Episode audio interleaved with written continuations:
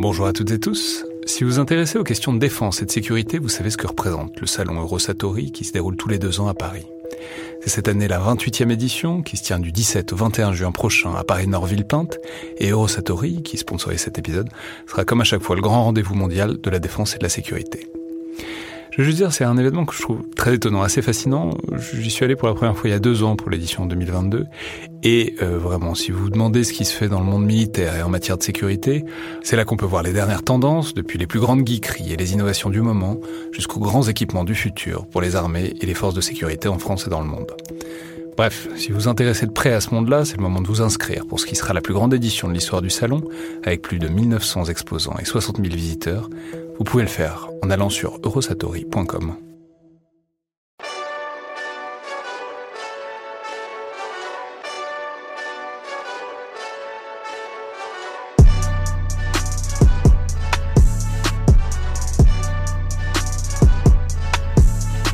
Bonjour à toutes et tous et bienvenue dans le Collimateur, le podcast de l'Institut de recherche stratégique de l'école militaire, l'IRSEM, consacré aux questions de défense et aux conflits armés. Je suis Alexandre Jublin et aujourd'hui j'ai le plaisir de recevoir le colonel Hervé Pierre. Alors colonel, vous êtes un, personnage particulièrement intéressant puisque vous avez énormément de casquettes à euh, l'interface du service actif et du domaine de la recherche. Vous êtes évidemment officier de l'armée de terre donc, et actuellement conseiller au cabinet militaire du Premier ministre où vous nous recevez d'ailleurs euh, ce matin, c'est pour ça qu'on entendra peut-être le bruit des oiseaux euh, derrière nos voix.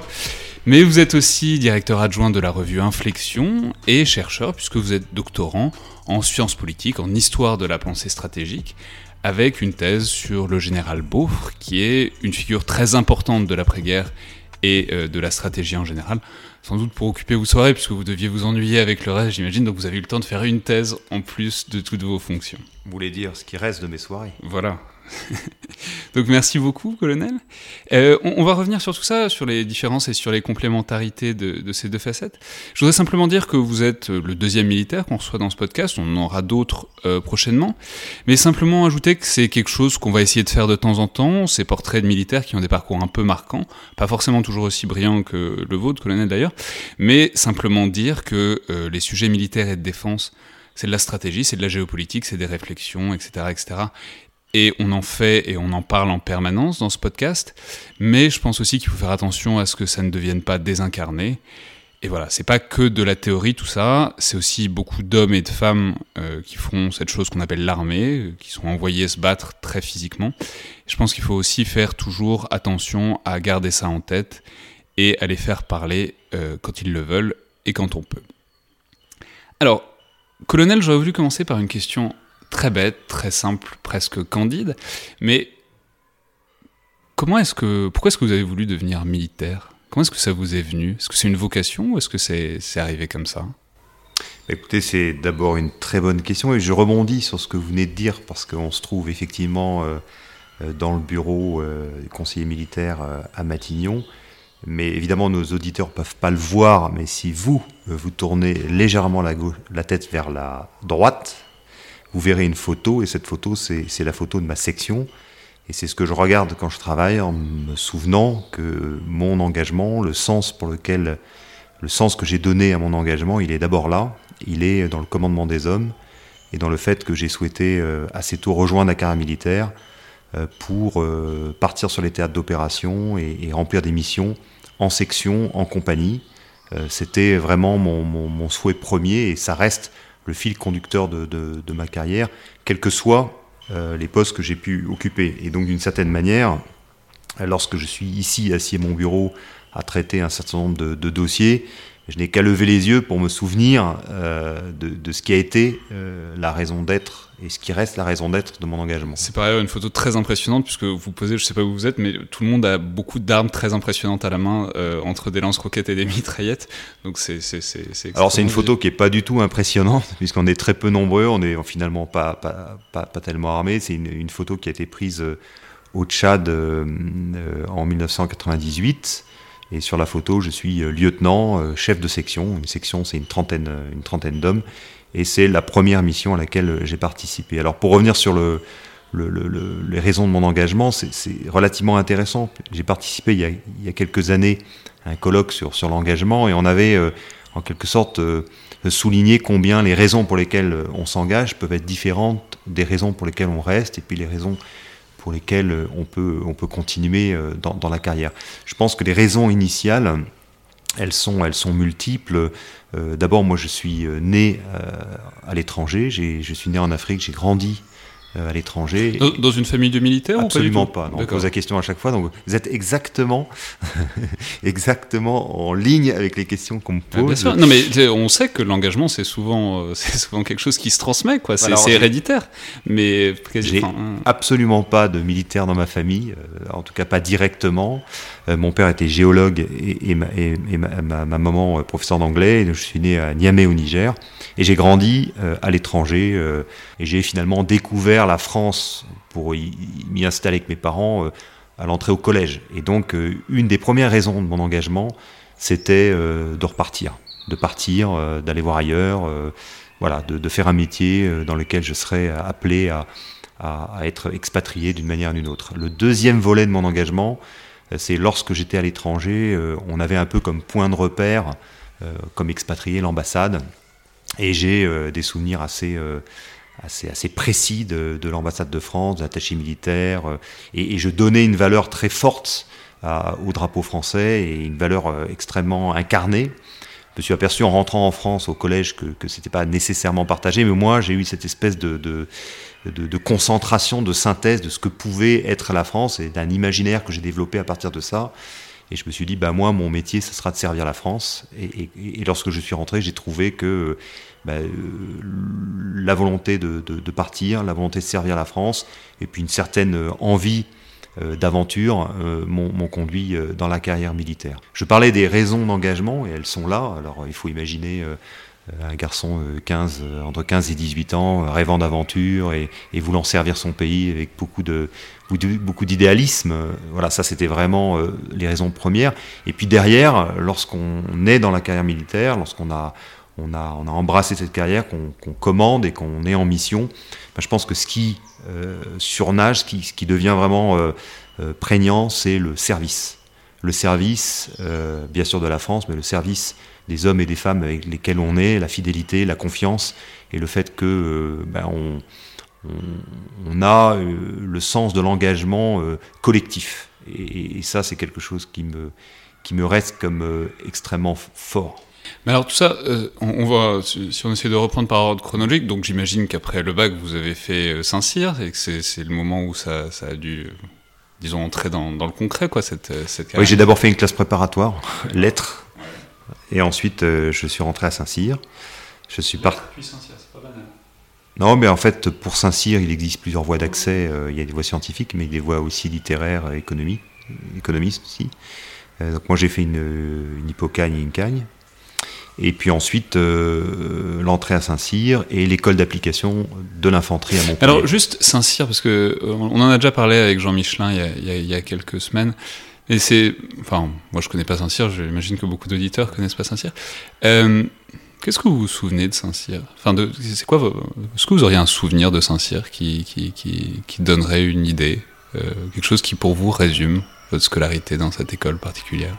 Alors, c'est un peu difficile à dire parce que euh, à Saint-Cyr, euh, à l'époque où j'ai fait Saint-Cyr, tout le monde euh, faisait trois ans de scolarité avec une partie académique, une partie militaire et une partie qui, était à la formation sportive.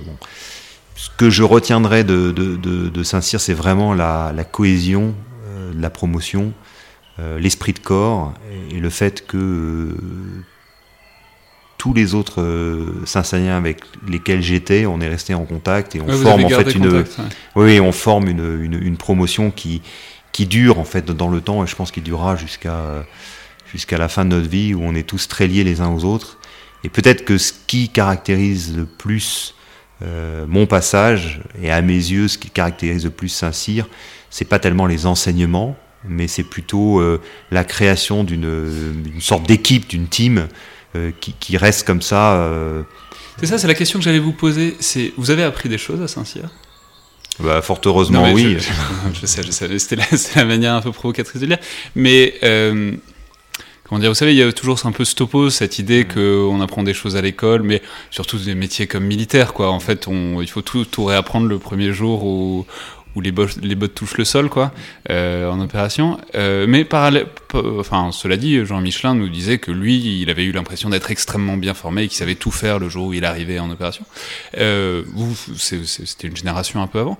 Voilà, est-ce que vous avez eu l'impression d'être, euh, est-ce que vous avez eu l'impression d'être formé à la guerre ou est-ce que vous avez eu l'impression d'être formé et qu'ensuite vous avez appris la guerre? Alors, j'avais coutume de dire, je je pense que c'est toujours euh, vrai, que ce que j'ai appris en trois ans à Saint-Cyr, je l'ai appris à peu près en un an ensuite à l'école d'application d'infanterie, où là on apprend vraiment le métier de fantassin, et je l'ai appris en un mois après en arrivant au régiment. C'est une sorte de règle de tiers inversée. Alors c'est vrai, et c'est un peu séduisant de dire comme ça, c'est un peu faux aussi, parce qu'en fait à Saint-Cyr, je dirais qu'on est transformé au sens où on passe euh, d'un milieu, euh, d'un milieu civil euh, où on peut avoir des projections, des représentations, des images de la chose militaire, et c'est vraiment en école militaire à Saint-Cyr qu'on on acquiert en quelque sorte le bagage commun, les références, et qu'on entre vraiment dans ce que c'est que la vie militaire sans la fantasmer, sans l'imaginer. On, rentre vraiment dedans. Mais on, on rentre dedans de manière assez généraliste. Lorsqu'on va en école d'application après et qu'on choisit une arme, moi j'ai choisi l'infanterie, euh, là on rentre vraiment dans le cœur de métier de fantassin, on étudie les choses dans le détail, et quand on se retourne vers Saint-Cyr, on se dit que finalement ce qu'on a appris dans ce secteur-là, c'est-à-dire dans le combat par exemple, et à des années-lumière de, la, maîtrise technique du combat et tactique du combat. Et quand on va en régiment, on arrive le premier jour, tout jeune, on prend euh, le commandement d'une section avec des gens qui ont déjà fait euh, plusieurs opérations, euh, qui ont connu des situations extrêmement difficiles et dont les poitrines témoignent qu'ils ont participé à des actions quand même assez, assez, assez, ardues. Et là, vous dites, bon, bah, là, je vais, je vais continuer à apprendre, et effectivement, vous apprenez très vite. Alors, très bien, mais du coup, justement, commençons. Donc, vous avez une très longue carrière opérationnelle sur laquelle on, on, va revenir. Donc, vous, êtes, vous étiez fantassin, vous étiez dans l'infanterie. Et du coup, justement, c'est quoi votre premier souvenir euh, Alors, pas de régiment, régiment, on a compris un peu, mais votre premier souvenir euh, de déploiement? C'est quoi le premier, enfin, pour vous, dans votre mémoire, quoi, le baptême du feu pour un jeune lieutenant, le moment où vous êtes arrivé quelque part et vous vous êtes dit, ok, là, on fait la guerre, quoi, c'est quelque chose Alors, première précision, infanterie, mais infanterie de marine. Voilà. Ma première impression, euh, c'est pas un baptême du feu, parce que finalement, euh, baptême du feu au sens strict, je l'ai connu plus tard, mais hum, le, baptême d'opération, on va dire, c'est le jour où j'ai débarqué à Djamena, où la porte de l'avion s'est ouverte, et où j'ai été pris par euh, euh, la température, par... oui, au Tchad, donc la photo qui est sur la cheminée. 98, Ça, c'est ma première opération et il y a beaucoup de choses qui me sont revenues en mémoire qui n'avaient rien à voir avec euh, l'armée. Mais c'est ça, c'est intéressant pour vous particulièrement, parce que vous avez grandi en Afrique, donc c'était une sorte de. Voilà, il y a cette quand, parenthèse de, de, la euh, formation et, et, vous revenez sur. Euh, voilà, et là, ça m'a vraiment. Puis j'ai retrouvé des sensations, j'ai retrouvé des, des, choses qui étaient extrêmement, extrêmement fortes pour moi. Et alors, le baptême du feu, ça a été quoi? Le baptême du feu. Euh, Ça a pris longtemps avant que vous vous retrouviez dans des combats? Disons qu'on peut se retrouver dans des situations extrêmement tendues euh, et des situations où il y a l'usage des armes. Disons que moi, je l'ai connu d'abord en, en, République de Côte d'Ivoire, 2003-2004 où j'ai effectué deux missions et où euh, là on était euh, dans une situation euh, d'affrontement sporadique. D'abord sur la frontière avec le, le Libéria où on, était chargé de, libérer un certain nombre de villages qui sont sur le, long du fleuve Cavali mais côté ivoirien des bandes armées qui étaient stationnées, des limas comme on dit, et où là ça donnait lieu à quelques échanges de coups de feu et puis ensuite une mission au centre de la Côte d'Ivoire où là la, situation était extrêmement tendue entre les forces loyalistes du Sud et les forces euh, qu'on appelait les forces nouvelles du Nord et nous étions dans la zone de confiance entre les deux et ça, ça a amené à, des situations euh, soit d'ouverture du feu mais également des situations de un peu de de, chantage réciproque avec des négociations sous, sous, sous, menace d'armes. Voilà. Le baptême du feu en tant que tel, c'est-à-dire avec déluge de feu et puis opération militaire, morts, blessés, je l'ai connu en Afghanistan en 2009, où là, pour faire référence en fait à, ce que vous dites, on a changé complètement de dimension, en tout cas du point de vue de l'expérience. Là, il s'agit, c'est pas de, coups de feu sporadiques, mais d'opérations euh, militaires euh, avec usage de moyens importants et avec un adversaire euh, qui, s'accrochait au terrain et qui employait beaucoup d'armement et de moyens pour essayer de nous nuire. Et ça fait quoi? Non, mais c'est-à-dire à ce moment-là, ça faisait déjà quoi, 10 ans, plus de 10 ans que vous étiez, que vous étiez dans l'armée, et plus euh, la formation, et c'est-à-dire, vous vous préparez en permanence à ça, c'est de ça qu'on vous parle tout le temps, j'imagine. Enfin, il y, a plein d'autres choses, mais c'est ça, quoi, l'horizon final du danger, quoi. Donc, euh, ça fait quoi de, voir toutes ces attentes, toutes ces peurs, j'imagine, toutes ces en même temps cette excitation, parce qu'il y, a aussi un, rapport un peu bizarre dont Jean-Michel parlait, de, du, du, fait que voilà, on attend, on veut pas se battre, mais en même temps on veut se battre parce qu'on est là pour ça. Voilà, comment ça, comment ça se précipite au moment où ça arrive, tout ça? Je pense que pour bien comprendre, il y a deux horizons. Il y a un horizon qui est celui de la mission, et la mission, elle peut imposer, et elle impose souvent de maîtriser la force au maximum. Donc il y a beaucoup de missions, il y a beaucoup de situations où je me suis retrouvé, où je pouvais effectivement faire usage de la force, et je ne l'ai pas fait parce qu'on essayait de, de rechercher euh, euh, la conciliation, de baisser le niveau de violence. C'est arrivé de nombreuses fois en, Côte d'Ivoire, justement, en 2003-2004, où on était dans une situation d'opposition avec euh, des gens qui nous braquaient avec des armes et, où on essayait de, faire descendre la, pression. Et donc l'horizon de la mission, c'est l'horizon principal. Et c'est pour ça que j'insiste là-dessus, parce qu'il ne faut pas que l'auditeur imagine que l'horizon du soldat, c'est nécessairement de connaître le baptême du feu. C'est une expérience, mais, mais, mais la raison d'être de la mission, elle n'est pas euh, d'aller faire le coup de feu. La raison d'être de la mission, elle est politique, au fin du fin du fin, elle est de trouver une issue, de trouver une solution, et quand cette solution passe euh, par le recours à la force, évidemment qu'on a recours à la force, et c'est arrivé de nombreuses fois, mais ce n'est pas la finalité de la mission. Donc ça, c'est un premier plan. Et, bien souvent, ce plan-là, j'insiste dessus parce qu'il est très occulté. Et à la télévision, on ne parle des opérations quand il y a des blessés ou des morts, mais on ne parle pas finalement de la finalité de la mission. Après, il y a un deuxième plan qui est un plan plus personnel et qui est qu'effectivement, lorsqu'on commence dans la carrière militaire, on intègre comme, comme présupposé le fait que potentiellement on peut aller au bout de notre engagement et qu'on peut donner notre vie pour ça. Et donc, c'est pas une finalité au sens où on le recherche pas, mais on sait que c'est euh, un moment sur la route, quoi, et qu'on va probablement croiser des situations où on va se mettre en danger volontairement, et pas de façon accidentelle, mais parce qu'on a choisi ce métier qu'on ne pourra pas, d'une certaine manière, reculer.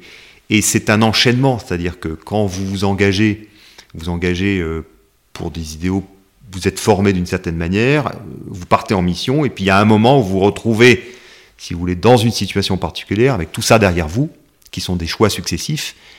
Et il n'y a pas à reculer. Vous êtes dedans, vous avez été formé pour ça. Et il y a effectivement une sorte de, de moment un peu en apesanteur où vous vous dites, bah, j'y suis. J'y suis. Mais ça, je crois que c'est très important. C'est un truc sur lequel insiste beaucoup Bénédicte Chéron, qu'on a déjà reçu dans le podcast, et qui a un problème avec la manière dont on en parle dans les médias, et même dans certains personnages politiques, quand on parle de soldats blessés, on dit beaucoup que les soldats euh, donnent leur vie pour la patrie, enfin, s'engagent pour se sacrifier pour donner leur vie. Non, les soldats, ils s'engagent au risque de leur vie, mais a priori, on s'engage pas, on ne devient pas militaire pour mourir, quoi. Non, on ne devient pas pour militaire pour mourir. Moi, j'ai un certain nombre de convictions liées à ces expériences-là, et j'ai eu l'occasion de les mettre par écrit euh, en écrivant sur le courage ou en écrivant plus récemment sur la peur. Euh, le soldat, il est formé, le soldat, il est euh, préparé. Euh, mais il y a deux choses qu'il faut, dans les deux pièges dans lesquels il ne faut pas tomber. Le premier, c'est effectivement qu'il est préparé et qu'il sait que ça peut lui arriver, mais qu'il fait tout pour l'éviter. Enfin, il ne le souhaite pas, ou alors euh, il est suicidaire, mais c'est pas le cas de nos soldats. Et oui, puis on, est capable d'aller au, On recrute pas des suicidaires, c'est pas. On recrute pas des, des, des, des, suicidaires et on recrute pas non plus des téméraires, c'est-à-dire des gens qui n'auraient pas idée ou conscience, qui ne prendraient pas conscience du danger. Et donc, on est formé à être capable de faire face à ça, alors physiquement, psychologiquement aussi. On fait des stages où on est mis en situation de stress, on s'endurcit. Mais il y a toujours un, un peu plus que ça. C'est-à-dire qu'on ne peut pas modéliser, on ne peut pas expérimenter sans risque, on peut pas. Il y a un moment où la modélisation, la préparation, l'engagement, elle s'arrête et où il y a un petit peu plus et ce petit plus plus, eh ben, c'est ce qu'on a en opération lorsqu'on se trouve dans ces situations-là. Je pense que plus on aura été formé, plus on aura été aguerri, plus on aura été euh, préparé, et plus on sera capable, dans ces situations-là, d'avoir un certain nombre de, situations, de, de, postures réflexes, c'est-à-dire qu'on saura faire comment, on saura commander, et qu'on pourra conserver en quelque sorte l'espace disque euh, nécessaire euh, bah, pour garder une certaine forme de sérénité et réfléchir aux solutions de sortie. C'est un peu ça, on nous prépare en quelque sorte à avoir euh, tous les outils euh, pour pouvoir les mettre en œuvre le, moment, le, moment, le moment clé, en gardant suffisamment de, lucidité pour trouver la solution et, pour garder le calme et la sérénité qu'il faut dans ce type de, moment. Mais pour moi, hein, il n'y a pas de courage sans peur, ou alors les gens sont téméraires, ils n'ont rien à faire chez nous. Donc le, sentiment, la perception du danger, elle est extrêmement importante. Et donc, euh, moi, je l'ai expérimenté, je pense que tous l'ont expérimenté. Dans des situations extrêmes où vous voyez votre vie mise en danger, vous avez peur. Et ceux qui vous disent le contraire, euh, soit ils sont fous, soit ils vous mentent. Oui, par ailleurs, j'imagine que ça se. c'est quelque chose qui doit se décupler encore plus avec le commandement, c'est-à-dire. Euh, non seulement il faut, on a peur pour soi, il y a un truc d'intégrité physique que tout le monde peut, bien comprendre, mais si on n'a pas un peu peur pour ces hommes, c'est, enfin, on les met en danger, quoi. Effectivement, donc euh, vous, devez toujours voir, euh, lorsque vous préparez des opérations, tous les canons conformes, tout ce qui peut arriver et qui n'est pas du tout conforme à ce que vous espérez. Et donc la planification opérationnelle, c'est envisager la totalité des cas. Et lorsqu'on prépare une opération, on le fait avec ses subordonnés directs, quel que soit son niveau. Quand on est lieutenant, on le fait avec ses, sergents chefs de groupe. Quand on est capitaine, on le fait avec ses lieutenants, euh, chefs de section. Quand on est euh, chef des opérations, ce que j'étais en, Afghanistan, lieutenant-colonel chef des opérations, sous l'ordre de mon chef de corps, je préparais les opérations et je demander au commandant de compagnie, au capitaine, de faire un retour sur ce que j'avais préparé, en leur demandant ce qu'ils en pensaient, comment ils voyaient les choses. Et donc c'est un travail à la fois itératif et collectif pour voir comment on va euh, préparer une mission, quel objectif on lui donne, quel niveau de risque on est prêt à prendre, et quels sont tous les branch plans, c'est-à-dire toutes les, tous les canons conformes qui pourraient arriver, et comment on pourrait y réagir avant. Et puis une fois que l'action a démarré, ça ne veut pas dire que ça va se passer comme ça, mais tout ce qu'on aura déjà préparé sont déjà des choses euh, pour lesquels on aura des solutions, on pourra concentrer euh, ce qui nous reste de, capacité sur ce qu'on n'avait pas totalement prévu ou ce qui va se présenter. Et effectivement, euh, une des, on est toujours en train de, lutter entre la réalisation de la mission, l'effet qu'on veut obtenir, et la nécessité de préserver le potentiel humain, la vie des hommes. et, on, est, on est dans cette équation permanente, puisqu'il faut quand même faire quelque chose entre euh, faire n'importe quoi et rien faire du tout, ben, on a une mission à remplir, on va la remplir, et on essaie de trouver la meilleure équation, en quelque sorte. Un point particulier, c'est qu'on peut avoir peur pour soi, mais d'une manière générale, quand on commande, la peur qu'on a pour les autres, en quelque sorte, euh, annule en quelque sorte un peu la porte qu'on a pour soi. C'est-à-dire que les le sens des responsabilités vous donne, et c'est pas quelque chose de raisonné, on se dit pas tiens, je suis en situation de commandement, donc euh, mais les responsabilités que vous assumez vous poussent à mettre un peu de côté ou à, moins ressentir. En quelque sorte, c'est, ça, vous prévient de, trop vous regarder le nombril parce que bah, vous dites euh, je suis responsable de ce que euh, il est en train de se faire sur le terrain et, des gens que je mets en danger. et c'est vrai à tous les niveaux de grade. C'est vrai aussi dans la camaraderie. C'est comme ça qu'on explique des actions de courage de gens euh, qui avant euh, vous diraient euh, là dans le bureau devant le micro, non, mais moi ça, je, je, enfin je, ferai jamais ça, qui vous disent après non mais en fait ce que j'ai fait c'est complètement naturel, tout le monde aurait fait ça ou qui veulent pas que vous leur parliez de courage en leur disant c'est exceptionnel ce que tu as fait et la personne se rétracte en disant mais non mais pas du tout parce que dans l'instant il ne voit pas autre chose que de faire ça il voit son, meilleur camarade ou quelqu'un qu'il apprécie beaucoup blessé là, bah, il, se met à quatre pattes, il prend un filet de, de, de brancardage, il rampe euh, sous les balles, et il va le chercher, il le sangle il le ramène. Et il appelle pas ça du courage. Et ce sens des responsabilités pour les autres, euh, il est très, euh, il élève beaucoup les gens. Il élève beaucoup les gens. Ouais, et ça, ça envoie à ce que vous disiez aussi, c'est comment dire, la question de la peur et la question de la manière dont on la surmonte ou on la surmonte pas ou on la voit plus. Enfin, quel est euh, voilà, c'est les moments où il y a un truc intérieur qui, qui entre en conflit et les moments où les choses. Enfin, c'est quelque chose que beaucoup de gens disent mm. que parfois on, juste on réfléchit pas quoi. Alors déjà la peur, faut pas la nier. Ça c'est l'erreur euh, complète. C'est un peu, j'allais dire l'erreur du bleu, mais mm. c'est c'est quand on a une. De fond. ouais, quand on a une, une, une vision un peu euh, une représentation de la chose militaire, une représentation du conflit, euh, quand on n'y a jamais participé, on, peut avoir des sortes de, stéréotypes qui font qu'on regarde l'action euh, comme si on était spectateur de cinéma. Et on se dit, moi je ferais comme ci, moi je ferais comme ça, comme dans un jeu vidéo, ou ah bah oui, moi je passerais pas ci, bah, je ferais par là, et puis, et puis on néglige complètement le fait qu'en réalité on est dedans, qu'on perçoit qu'une partie des choses, que tous les sens sont en éveil, et que ben, on ressent une, une, une peur physique. Je ne crois pas qu'elle soit euh, uniformément répartie. A des gens qui ont, qui ont peur plus facilement de certaines choses, d'autres choses. On n'est pas égaux euh, devant la peur, je, pense. Et donc il y a des gens qui sont plutôt des leaders, des gens qui sont très angoissés ou qui, dans des situations comme ça, peuvent être un peu paralysés, et puis des gens qui attendent de voir un peu comment le groupe évolue pour, basculer d'un côté ou d'un autre. Hein. C'est assez connu comme étude. Euh, ça fait l'objet d'études. Et, donc il y a un aspect individuel qui est euh, que chacun est seul euh, face à lui-même dans situation de peur et il doit apprendre à le gérer. Donc c'est toute la formation qu'on a. Mais il y a une deuxième dimension qui est collective. Et donc cette dimension collective, elle fait que le groupe va tenir ou, va pas tenir. Et donc on travaille sur ces deux aspects lorsqu'on se prépare à, partir en mission pour en quelque sorte optimiser la résistance individuelle, la résistance du groupe à des situations de, stress. Mais en aucun cas on nie la peur ou on nie le stress. Et généralement quand on prépare des opérations ou quand on prépare des déploiements, les premiers à parler de peur sont les plus anciens, les plus décorés, ceux qui ont le plus de légitimité dans l'unité, qui disent non mais intégrez le fait que vous serez mort de trouille, que certains d'entre vous vont se faire dessus. Intégrez-le. Et donc c'est intègre-le pour vous-même et intègre-le pour les autres. Parce que quand vous êtes un groupe, le regard que chacun porte sur l'autre est extrêmement important.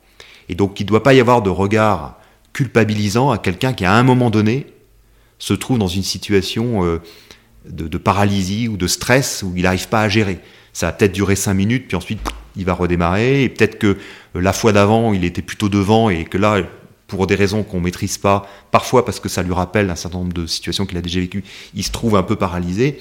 Et donc il faut que le groupe ait intégré cette dimension-là pour que les gens cèdent les uns les autres aussi dans cette dimension-là.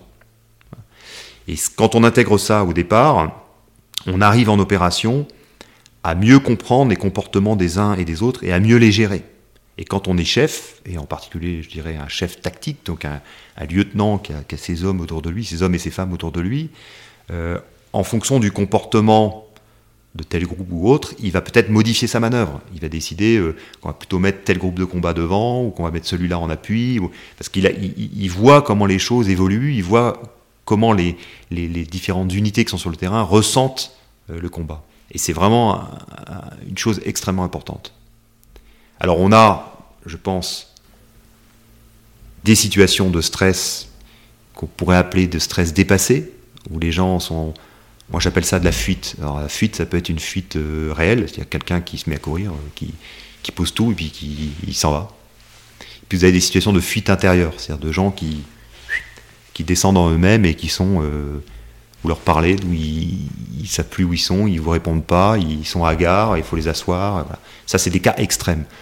Entre les deux, bah, vous avez des degrés.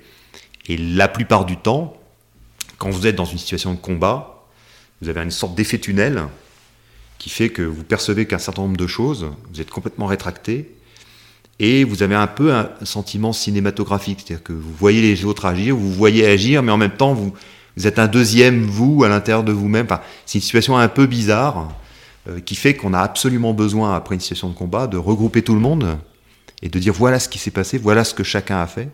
Parce que cet effet un peu tunnel, il a, il a aussi un effet culpabilisant. Comme on se retrouve un peu seul, après on se demande si on a vraiment été à l'auteur, si on a fait ce qu'il fallait. Et donc quand il y a des situations de combat, on regroupe tout le monde après, qu'il y a eu des pertes ou pas, hein, et on dit, euh, voilà, on débrief, on dit voilà ce qui s'est passé, toi t'as fait ci, toi t'as fait ça.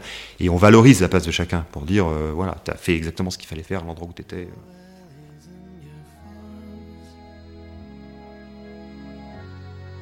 And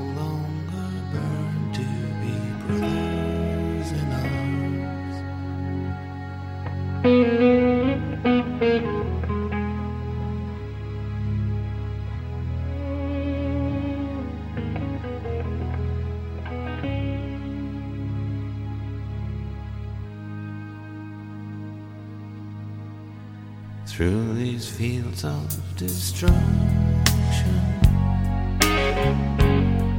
baptisms of fire. I've witnessed your suffering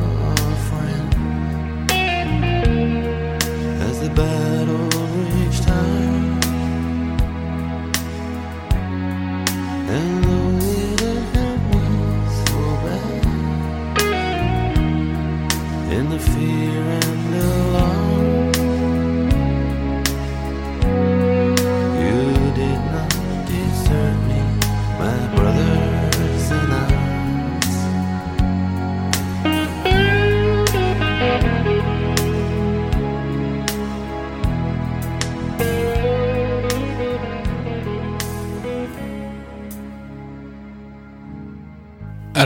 vous avez, on a commencé à le pointer, vous avez fait des terrains d'opération très différents, enfin, oui, très différents. Vous avez fait beaucoup d'opérations en Afrique, donc vous avez déjà parlé du Tchad. vous avez au Tchad, au Gabon, au Sénégal.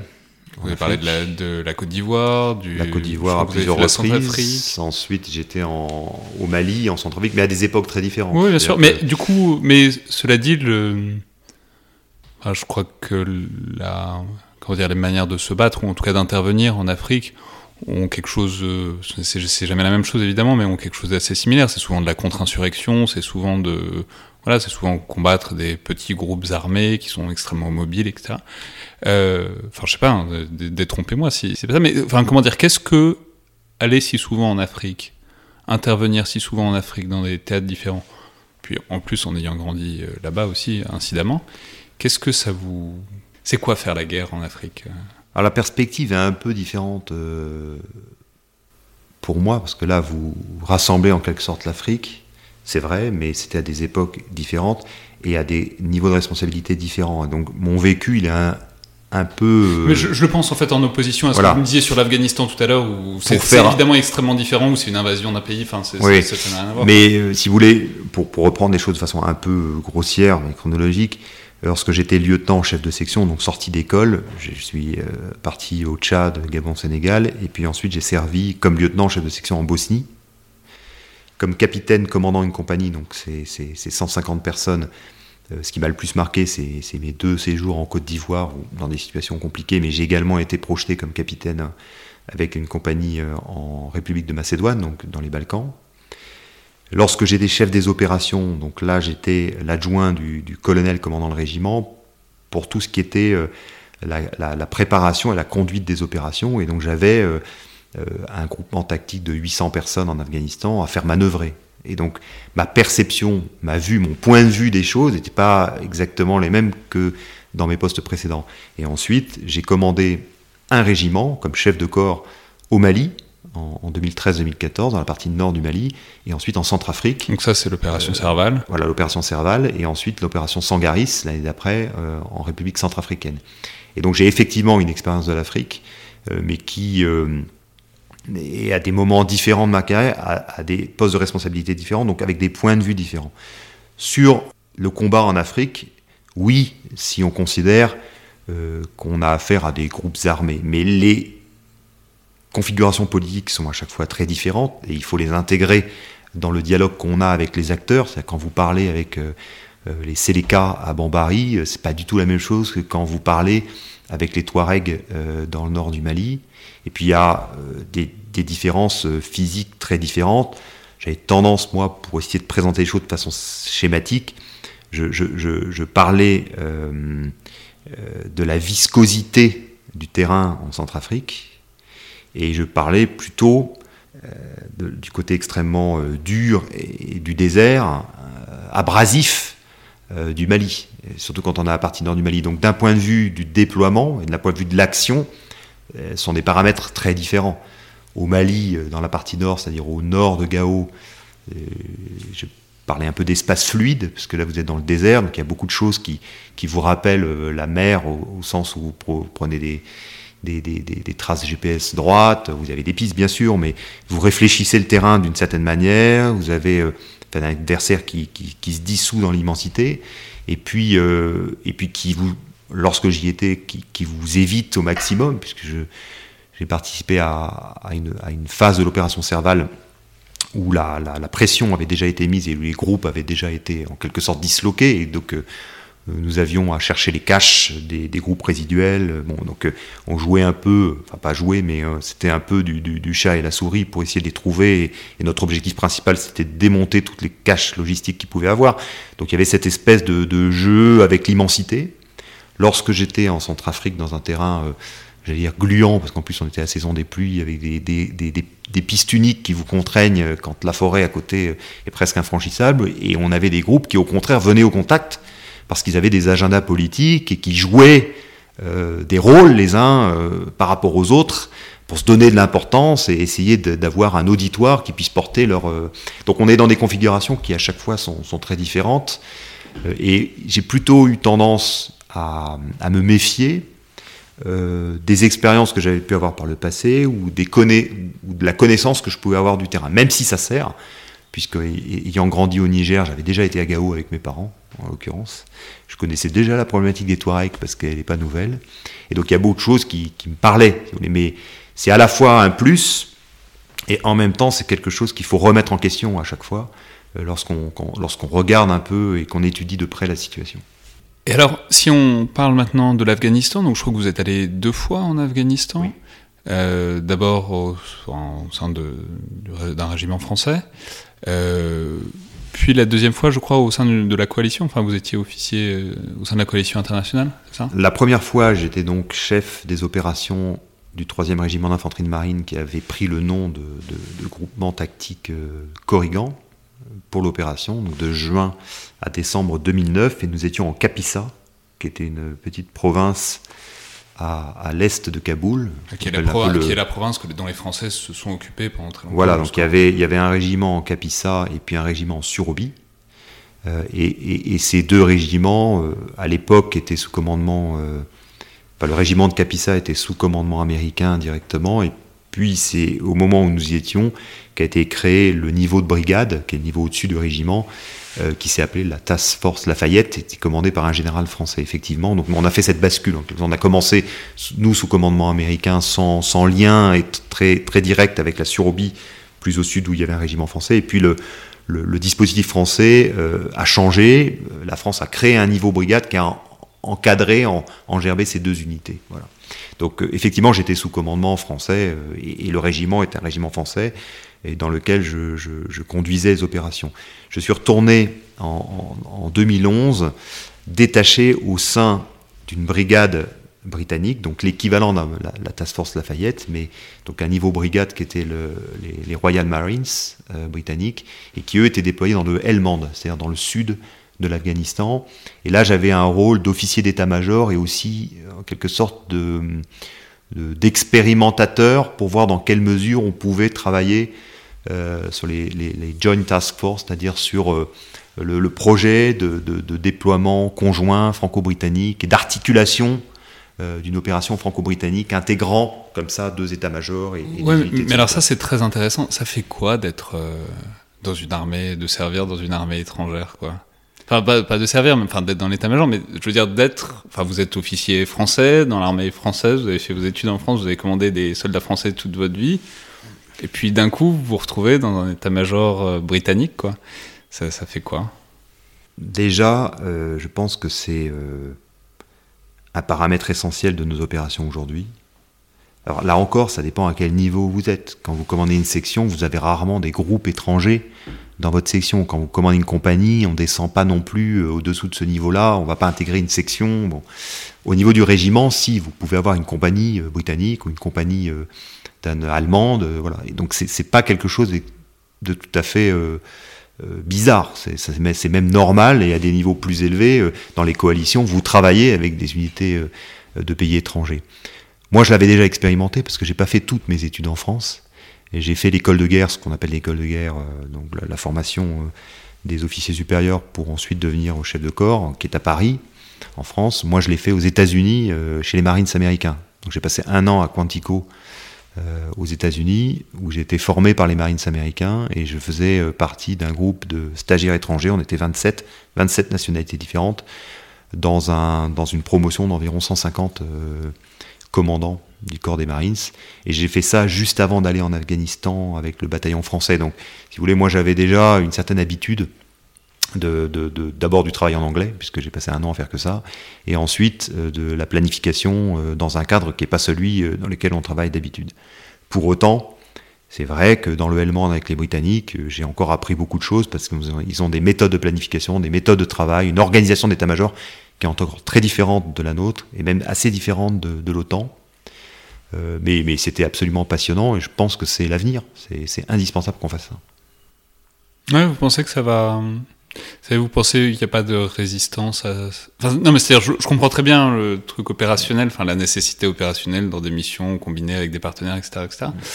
Pour autant, bah, il y a quand même, non seulement il y a des très fortes particularités, mais il y a aussi tout un folklore autour de ça, enfin, de, vous voyez, de rivalité avec les Britanniques. Enfin, je veux dire, sont les, sont les blagues les plus, les plus répandues quand même. Euh, oui, mais parfois on a des situations cocasses. Hein. En Afghanistan, j'ai fêté euh, la défaite des, des Anglais contre les Écossais dans un régiment écossais. Donc j'étais au milieu du Helmand, dans euh, le First Scotland. Ils fêtaient, c'est une fête de tradition dans le régiment, donc ils fêtaient la, la victoire contre les Anglais et donc. Euh, quoi, à la fin du Moyen-Âge? Oui, oui, et quand les Français sont venus aider les Écossais contre les Anglais.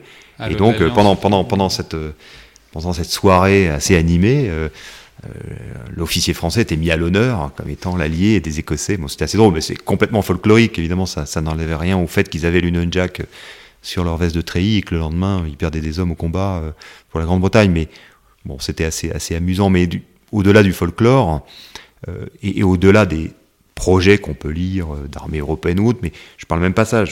concrètement, sur les théâtres d'opération, aujourd'hui, quand vous allez à Gao au Mali, vous avez des CH-47, des hélicoptères britanniques.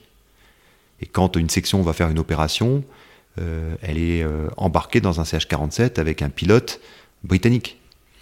Et donc la réalité de nos opérations, c'est ça. Nos, unités qui sont en Estonie, elles sont sous un commandement interalliés avec des unités de pays différents. Alors ça change, ça peut être euh, les Britanniques ou les Allemands, mais on, travaille de concert avec eux. Et la réalité des opérations, c'est ça. Mais alors euh, justement, maintenant, donc vous avez, on a compris, vous avez été déployé souvent dans, plein de théâtres différents, depuis l'Europe orientale jusqu'à jusqu'à l'Afrique.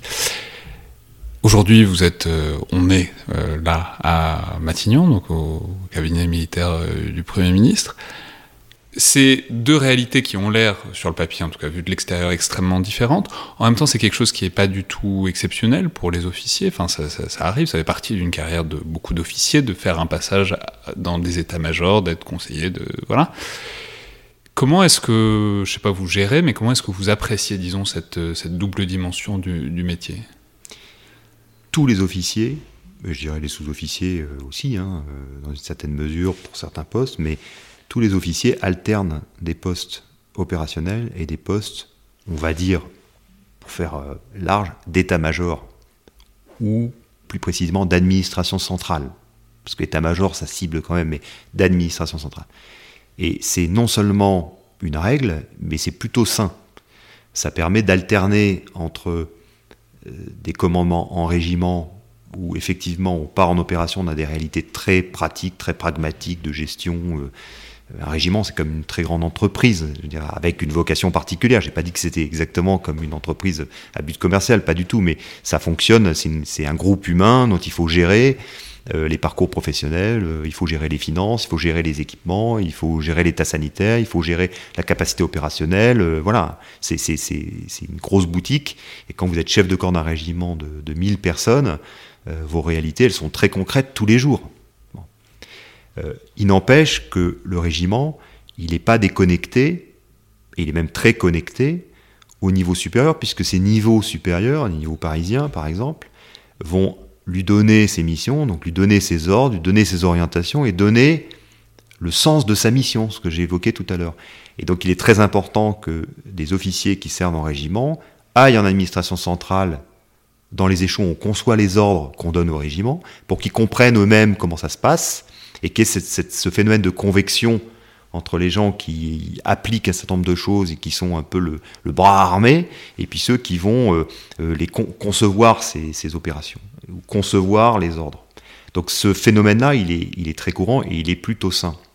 En, l'occurrence, je l'ai fait plusieurs fois. Euh, c'est mon troisième passage à Paris. J'ai déjà fait plusieurs passages en administration centrale.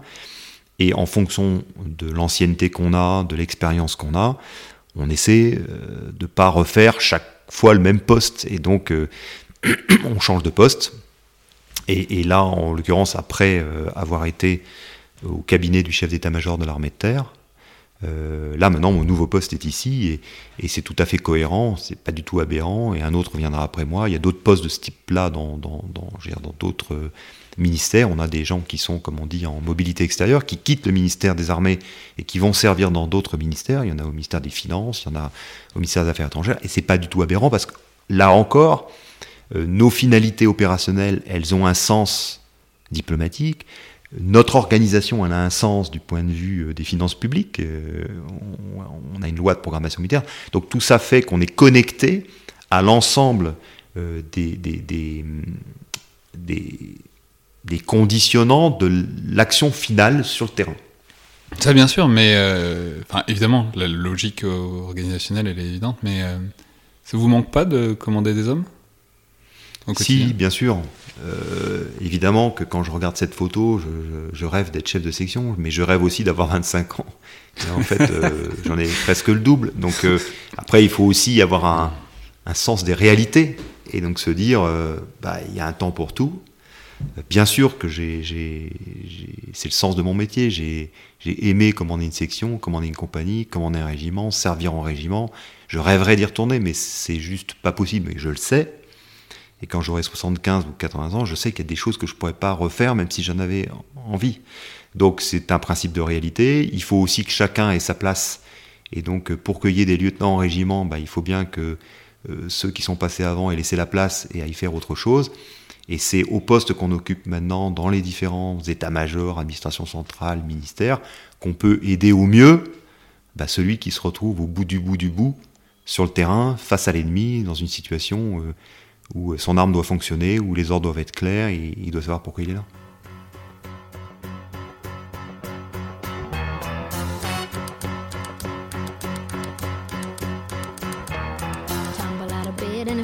The kitchen, pour myself a cup of ambition and yawn and stretch and try to come to life. Jump in the shower and the blood starts pumping. Out on the streets, the traffic starts jumping with folks like me on the job from nine to five. Working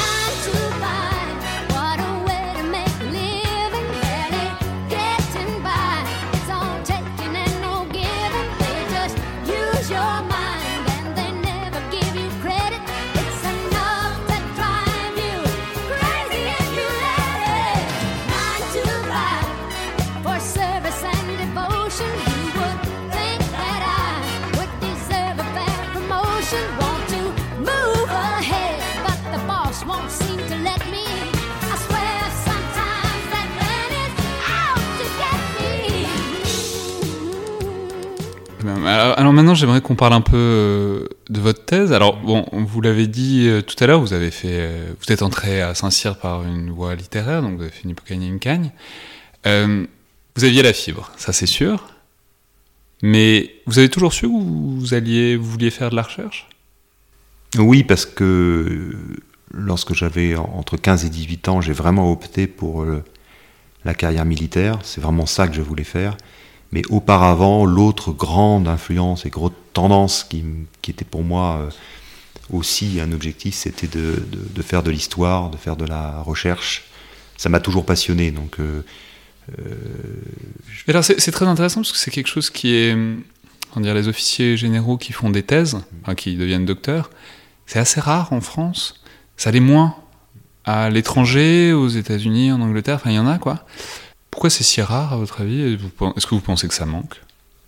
C'est plus rare parce que je pense que le système est fait différemment. On n'est pas poussé à faire des thèses ou à rejoindre le, le monde universitaire ou d'avoir des connexions avec le monde de la recherche lorsqu'on est dans nos, dans nos différentes formations. C'est pas un objectif en soi.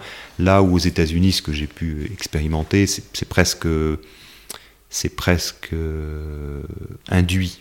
Lorsque j'étais à Quantico, je, je, suivais la formation équivalente à l'école de guerre et je faisais en même temps un master 2 à l'université de Virginie en sciences militaires. Mais il existait une science militaire.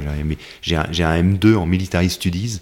Je ne sais pas où je pourrais le vendre à Paris, mais voilà, j'ai un M2 en military studies. sais pas trop. Hein, voilà, donc là, il y a des connexions qui font que les professeurs que j'avais euh, étaient aussi professeurs à l'université de Virginie.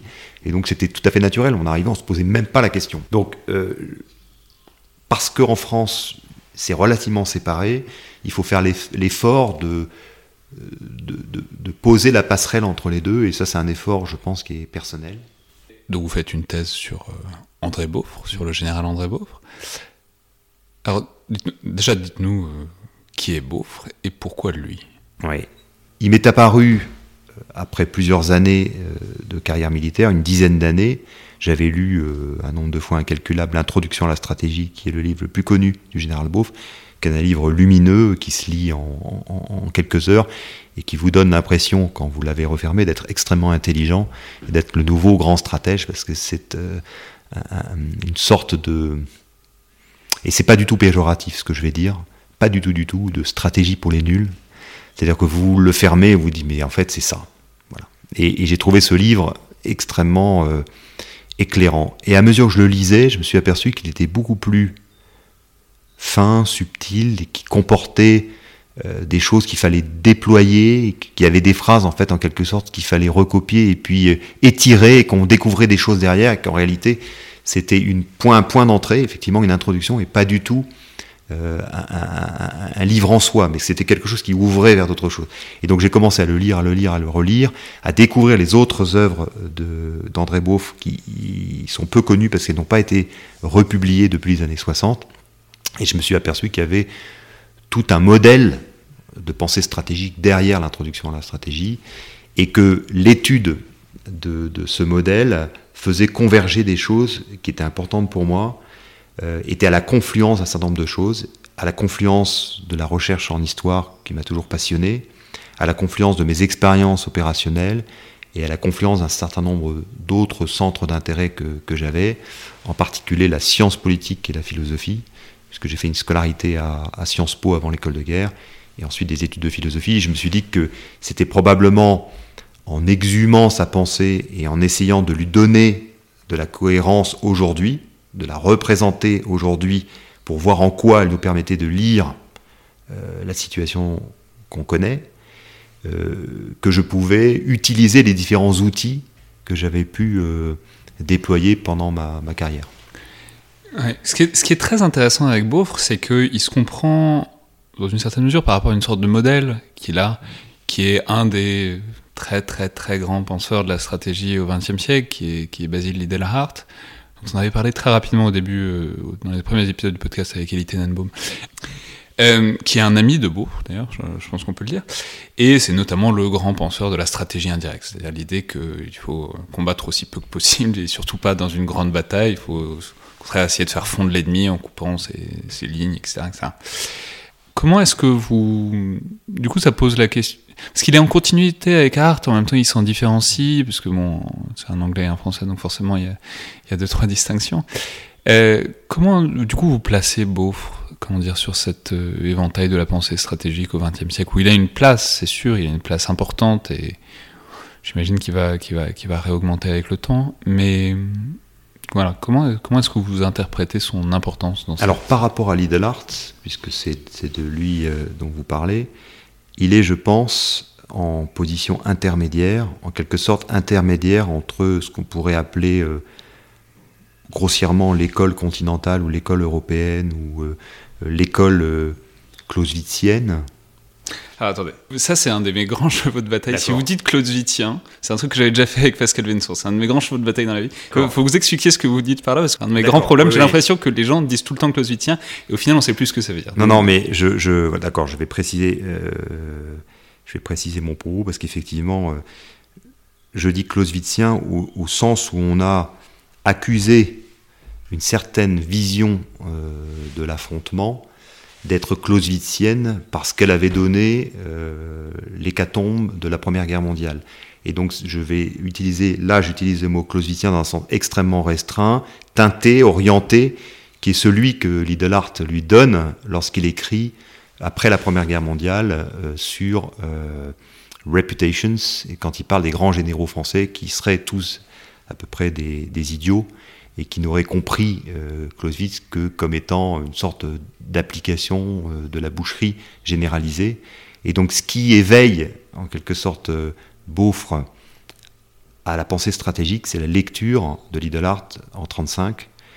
Et il écrit à Lidlart, c'est-à-dire qu'il se rencontre à Paris dans les années 30, Lidlart n'est pas particulièrement apprécié à l'état-major des armées, euh, puisqu'il a écrit des choses. Oui, c'est étonnant. S'il pense que tous les généraux français sont, sont, des, imbéciles, et probablement, enfin, c'est l'hypothèse que je fais dans ma thèse sur ce point-là, probablement que sachant que Lidlart venait, euh, capitaine quand même, euh, qui se présente comme journaliste, qui avait écrit des choses pas très euh, agréables sur le, la haute hiérarchie française, dont certains étaient bien sûr toujours en fonction, à l'état-major de, l'armée, on refuse d'abord de le recevoir et ensuite on lui met dans les pieds euh, un grade d'équivalence, c'est-à-dire un jeune capitaine.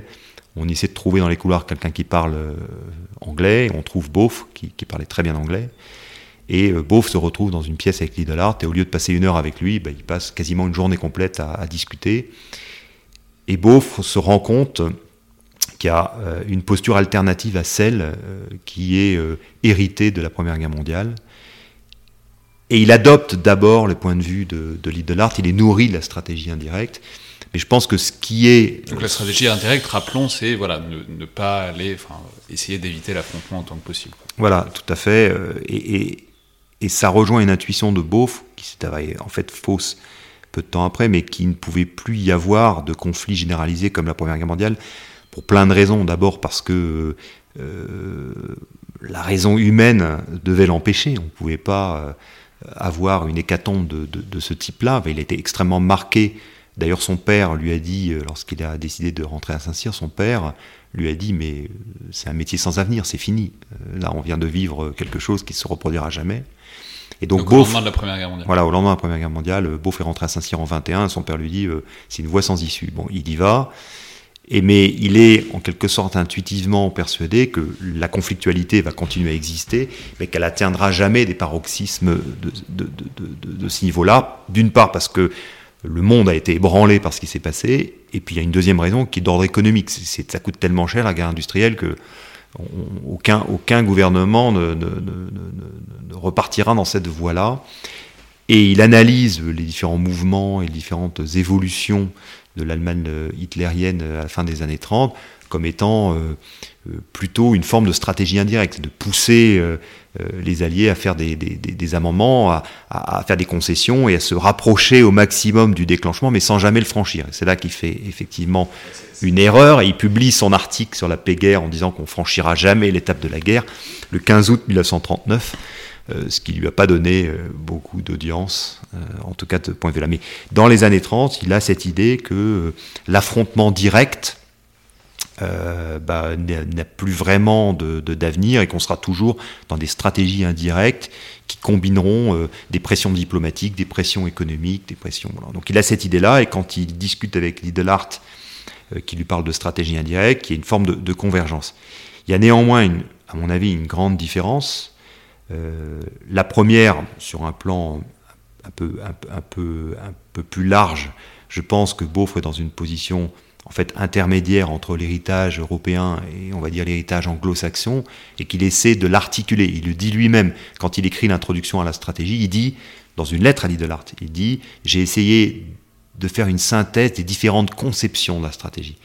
Et donc au début, il est très séduit par l'idée de l'art, il s'en éloigne un peu, et ce qu'il lui dit, c'est, euh, bah, vous avez des idées euh, vraiment très intéressantes, qu'on peut contester sur certains aspects, mais il y a d'autres euh, sources de pensée, de stratégie, qui, à mon avis, sont tout à fait complémentaires. Donc il a une vision assez holiste qui me semble être vraiment intéressante, une vision de synthèse, de jointure, qui lui a d'ailleurs été reprochée à, plusieurs, à plusieurs titres. Il y a une deuxième chose, et là si on descend d'un niveau qui, le différencie, c'est que quand, quand Beaufre parle de stratégie indirecte, et je l'ai un peu sous-entendu dans ce que j'ai dit avant, il parle du niveau de la stratégie de l'État, stratégie qu'il appelle totale, c'est-à-dire en fait l'État, dans une situation de conflictualité, a à sa disposition un certain nombre de leviers, dont le levier militaire, mais pas que. Et donc, il peut agir sur le levier économique, il peut agir sur le, levier diplomatique, informationnel, mais également militaire. Et donc, ce que dit Beaufre, c'est que lorsqu'on est dans une stratégie qui n'est pas ouvertement militaire, c'est que le militaire n'est pas menant, mais il est simplement concurrent, on est dans une forme de stratégie indirecte. Non, mais c'est ça qui est très intéressant avec Beaufre, c'est que c'est vraiment un penseur de la, de la grande stratégie, même de la très grande. Alors, comme l'idée là, dans une, certaine mesure, mais c'est un peu sa spécialité, c'est l'idée que toute stratégie euh, doit être globale. Mais, euh, c'est-à-dire, ce qui est intéressant, c'est que c'est pas si commun que les militaires réfléchissent à cette échelle-là. Euh, et vous faites le lien de ça avec deux épisodes extrêmement traumatiques euh, de sa vie de soldat, que sont euh, la défaite, la déroute, la raclée de, juin, de juin 40, bon, qui ça est quelque chose de militaire, qui est voilà. Mais aussi et surtout un épisode qui est extrêmement intéressant, qui est euh, la déroute cette fois stratégique et diplomatique de, Suez, du canal de Suez, donc en, en 56, où Beaufre dirige le, forces terrestres euh, du débarquement franco-britannique, et où, bah, justement, c'est pas au niveau militaire qu'il y a la défaite, c'est à un autre niveau, et d'où cette articulation entre cet épisode euh, historique-là et cet épisode, disons, de commandement, en fait, la manière dont les revers du soldat expliquent aussi l'activité du penseur. Quoi.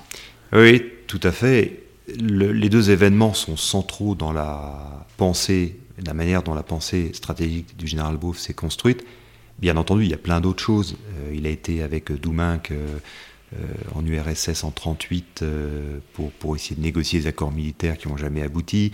Il y, a, beaucoup de choses qui l'ont nourri, mais il y a deux événements qui, à mon sens, sont traumatiques. Le premier, c'est juin 40, et il n'est pas le seul à le dire.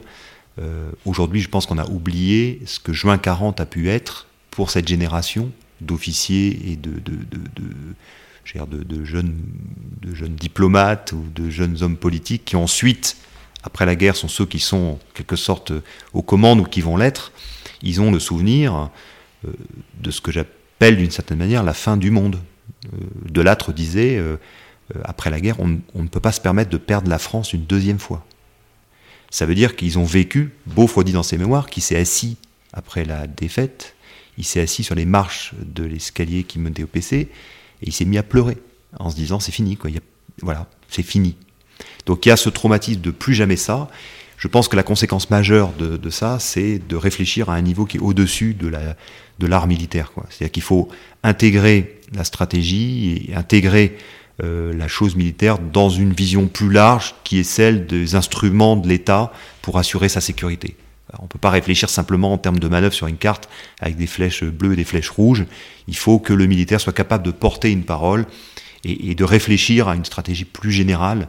Euh, et, la défense d'un pays, c'est ça. Je pense que euh, la Ve République, l'ordonnance 59 euh, sur la défense nationale, est, d'une certaine manière un peu le reflet de cette nécessité.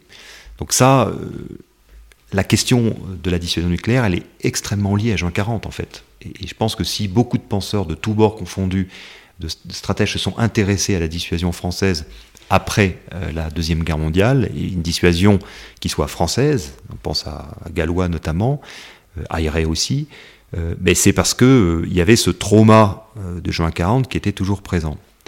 Le deuxième traumatisme, et là il est plutôt pour Beauf quelque chose de très personnel, et j'appelle ça la fin d'un monde et pas la fin du monde, c'est Suez. Mais Suez, euh, personnel, parce qu'il était commandant des forces françaises dans le PC intégré franco-britannique à Suez. Donc il a d'une certaine manière la responsabilité de ce qui s'est produit et son sentiment euh, sur le moment, mais qu'il a ensuite écrit et qu'il a répété à de nombreuses reprises, notamment lorsqu'il était directeur de l'Institut français d'études stratégiques, qui disait à ses collaborateurs, j'ai fondé cet institut pour comprendre pourquoi à Suez j'ai gagné, mais j'ai aussi perdu. Comment on peut gagner et en même temps perdre? En fait, il a gagné tactiquement et il a perdu stratégiquement, politiquement, diplomatiquement. Tout le monde s'accorde à dire qu'après Suez, les prétentions euh, françaises et britanniques. On va, juste rappeler. Donc Nasser euh, nationalise le canal de Suez.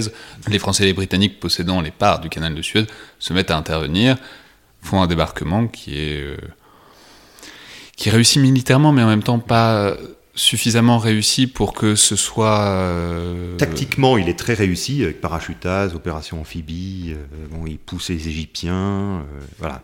Il n'est pas abouti au sens où on s'arrête probablement d'un point de vue opérationnel. On s'arrête avant d'avoir atteint des objectifs qui puissent être compris par l'adversaire comme des prises de gage. Donc on descend pas jusqu'à El Arish en, en, l'espèce. Donc on prend une tête de pont, mais on la passe, on la pousse pas suffisamment loin pour ensuite euh, avoir une position de force vis-à-vis de l'adversaire. Donc, j'ai dire que tactiquement, c'est très réussi au niveau tactique, au niveau le plus bas, des hélicoptères, première, première opération amphibie avec des hélicoptères, des parachutages, la prise d'un certain nombre de points. Opérationnellement, on peut se poser la question parce qu'un certain nombre de points clés sont pas pris pour des hésitations, des incompréhensions qui remontent au gouvernement français et britannique et Beauf dit j'ai pas d'ordre clair. Donc au niveau opérationnel déjà il y a du flottement mais au niveau au-dessus, c'est-à-dire stratégiquement, ça consacre la fin de euh, la place de la France et la Grande-Bretagne parmi les grands. C'est-à-dire que la fin du match est sifflée euh, par euh, les soviétiques et les américains qui disent bon maintenant on arrête tout, vous rentrez chez vous, on va, on va, on va envoyer un contingent de l'ONU, puis on va régler le problème différemment. Et donc c'est un camouflet terrible pour la diplomatie française, pour la diplomatie britannique, à qui on dit bah, ces deux grandes puissances euh, européennes, c'est terminé.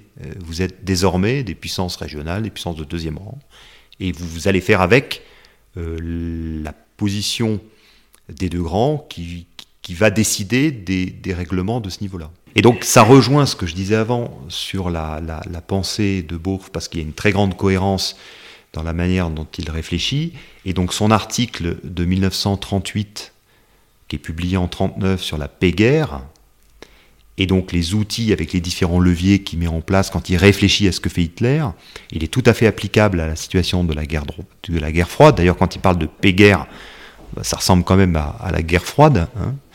Et c'est finalement euh, ce qu'il expérimente à Suez, où il s'aperçoit que le levier militaire en lui-même n'a aucune ne donne pas la garantie, même s'il est correctement appliqué, ne, donne pas la garantie d'un succès stratégique ou politique derrière, s'il n'est pas accompagné de tous les autres leviers. Et donc ce qu'il dit, c'est qu'il a gagné militairement, alors on peut encore le, discuter, mais euh, il a gagné militairement, mais il a perdu au niveau euh, stratégico-politique et diplomatique. Merci beaucoup. Merci beaucoup. C'était donc le Collimateur, le podcast de l'IRSEM, l'Institut de recherche stratégique de l'école militaire. Merci beaucoup à toutes et tous qui écoutaient le podcast, qui en parlaient, qui interagissaient avec nous sur, euh, sur Facebook ou sur Twitter. On est entre 25 euh, et 30 000 téléchargements maintenant et ça fait très plaisir de voir que ce qu'on essaye de développer et de dire dans le podcast trouve un public euh, qui s'y intéresse. Je vous rappelle d'ailleurs que toutes vos suggestions et remarques sont les bienvenues et que vous pouvez nous joindre sur la page Facebook ou Twitter de l'IRSEM. Merci encore à tous ceux qui notent et qui commentent le podcast sur iTunes. Euh, et voilà, non seulement ça nous fait plaisir et ça nous intéresse quand vous commentez, mais ça aide beaucoup aussi pour faire connaître le podcast. Merci à toutes et tous, et à la prochaine fois.